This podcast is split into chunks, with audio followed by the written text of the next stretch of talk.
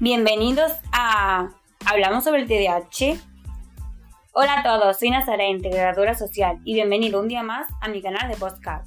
En este episodio vamos a indagar un poquito sobre el TDAH, en el que nos enfocaremos en varios temas. Este trastorno, como sus siglas indican, significa trastorno por déficit de atención e hiperactividad. Durante a lo largo de la audición contaremos con la colaboración de un invitado. ¿Te lo vas a perder?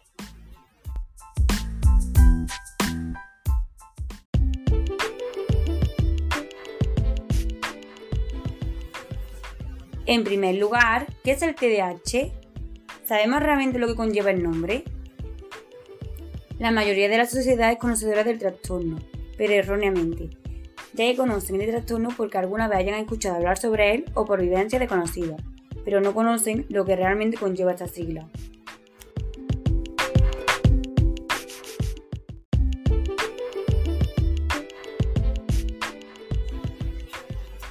Lo que ha llevado a que muchas familias cuando se le diagnostica el trastorno provoque un gran impacto en ellas por la falta de información para saber cómo actuar en el ámbito familiar, por carecer de estrategias de intervención.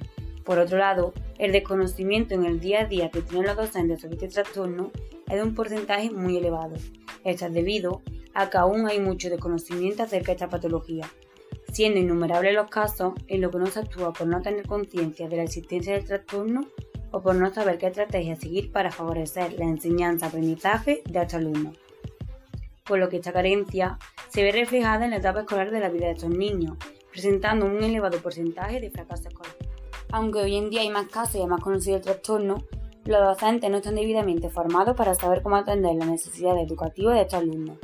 Es por ello que es fundamental que tanto los centros educativos como los docentes conozcan los métodos y la forma más adecuada para trabajar con estos alumnos, para poder así atender debidamente las necesidades que presenten.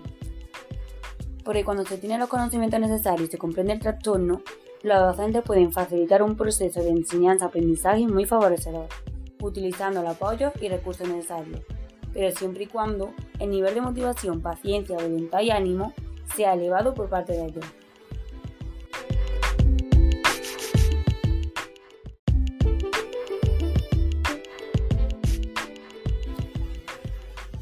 Lo que ha llevado a que muchos de estos niños en su etapa educativa hayan estado marcados por muchos docentes con etiquetas descalificativas, como de niños vagos o poco inteligentes, incluso hasta por la misma sociedad, comentando en situaciones presentes que son niños malos, maleducados o raros. Esto es debido al desconocimiento que tienen sobre el trastorno, pero incluso a veces, aún siendo conocedores de que padecen TDAH, estos niños han sido etiquetados. Estas situaciones afectan a estos niños que puedan perder su autoestima, si recibe burlas respecto a su capacidad o críticas constantemente a causa de su condición, no podrán tener una buena opinión de sí mismos, a lo que esto conlleva que tiendan a creerse la etiqueta que le hayan puesto.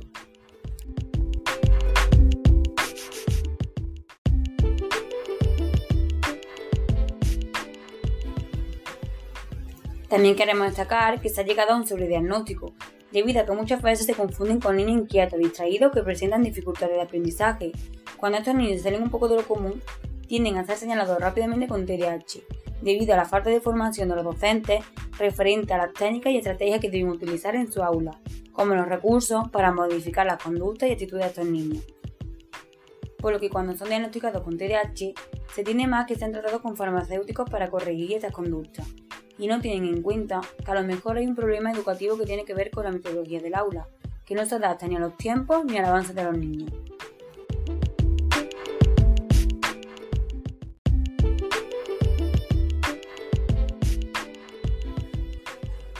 A continuación, vamos a darle la bienvenida a nuestra invitada.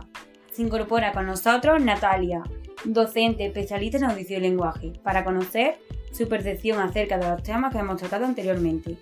En primer lugar, buenas tardes Natalia, me gustaría que nos hablaras un poquito en base a tu experiencia sobre los siguientes temas relacionados con el TDAH.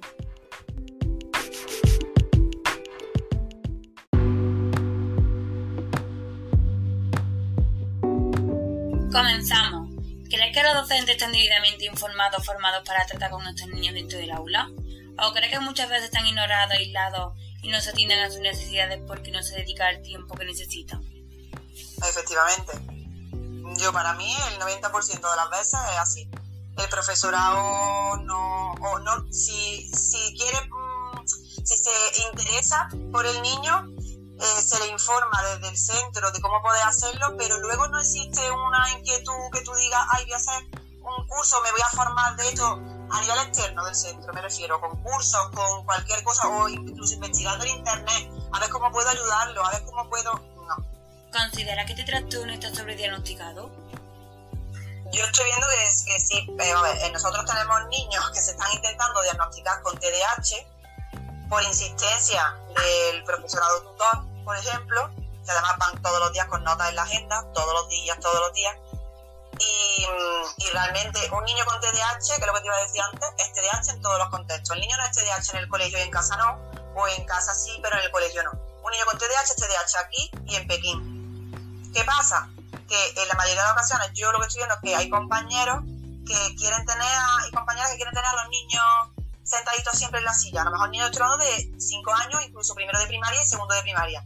Niños que lo normal es que dentro de clases se muevan, charlen, jueguen, porque son niños pequeños. Y en el momento que hay alguno que se sale de lo normal, que es un poquito más movido, que en realidad a lo mejor lo que el niño es travieso, no TDAH. Vamos, ya te digo que tenemos en el colegio unos cuantos que no son, como se ve claramente, que no son TDAH porque hablas con la familia son capaces de ver películas sentados, eh, tienen un, duermen bien, no tienen problemas de sueño, eh, comen bien, no tienen problemas de aprendizaje, lo único que son más nerviosos. Y se, están, se ha rellenado un protocolo para que se evalúen al niño y a la niña o a la niña. ¿Piensa que hay muchos niños etiquetados erróneamente con TDAH? TDAH por dificultad de aprendizaje, mogollón. Lo que pasa que son niños que al final tienen muchas dificultades también en el colegio, por lo mejor no quieren bien la escritura o tienen problemas en el razonamiento lógico matemático por falta de eso, de atención, pero porque son niños nerviosos. ¿Qué pasa? Que al final tú lo que intentas es buscar ayuda. ¿Cómo buscar la ayuda? Yo lo etiqueto, lo meto en censo y así tiene PTAL y todo lo que pueda venir detrás. Cuando en realidad no son TDAH. Pero para que alguien me ayude, yo lo meto por TDAH y así alguien viene a mi clase. Y para finalizar, ¿Cree que se delega más en el tratamiento farmacológico que en la terapia conductual? Se le pone más interés, sí. Que si le da la pastillita, ya va, ya va a aprender solo. Ya como el resto de los niños. Ya no va a necesitar ningún tipo de adaptación más. Porque la pastillita es milagroso. Sí, creo que sí. Y los niños que no se medican, la culpa no la tiene que la metodología sea mala, sino que como no se medican, pues claro, si este niño se medica, bueno, yo no sé cuántas veces he podido escuchar yo esa frasecita sé que si se medicara, aprendería. Pues hasta aquí la entrevista, por lo que muchísimas gracias a Natalia por su tiempo y por su gran aportación.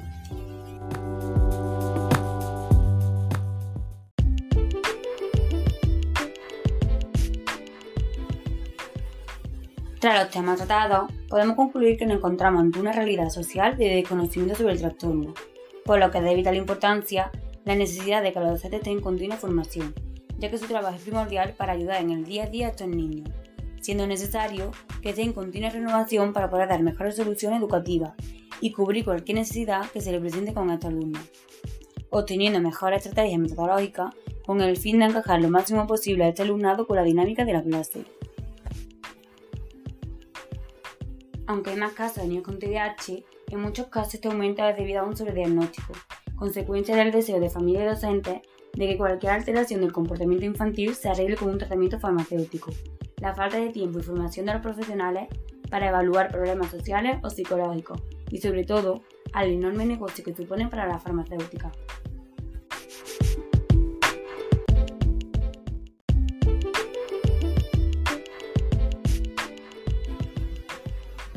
También queremos destacar que se ha llegado a un sobrediagnóstico, debido a que muchas veces se confunden con niños inquietos, distraídos que presentan dificultades de aprendizaje.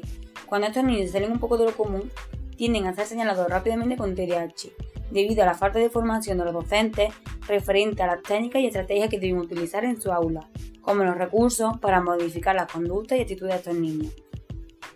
Por lo que cuando son diagnosticados con TDAH, se tiene más que sean tratados con farmacéuticos para corregir estas conductas, y no tienen en cuenta que a lo mejor hay un problema educativo que tiene que ver con la metodología del aula, que no se adapta ni a los tiempos ni al avance de los niños.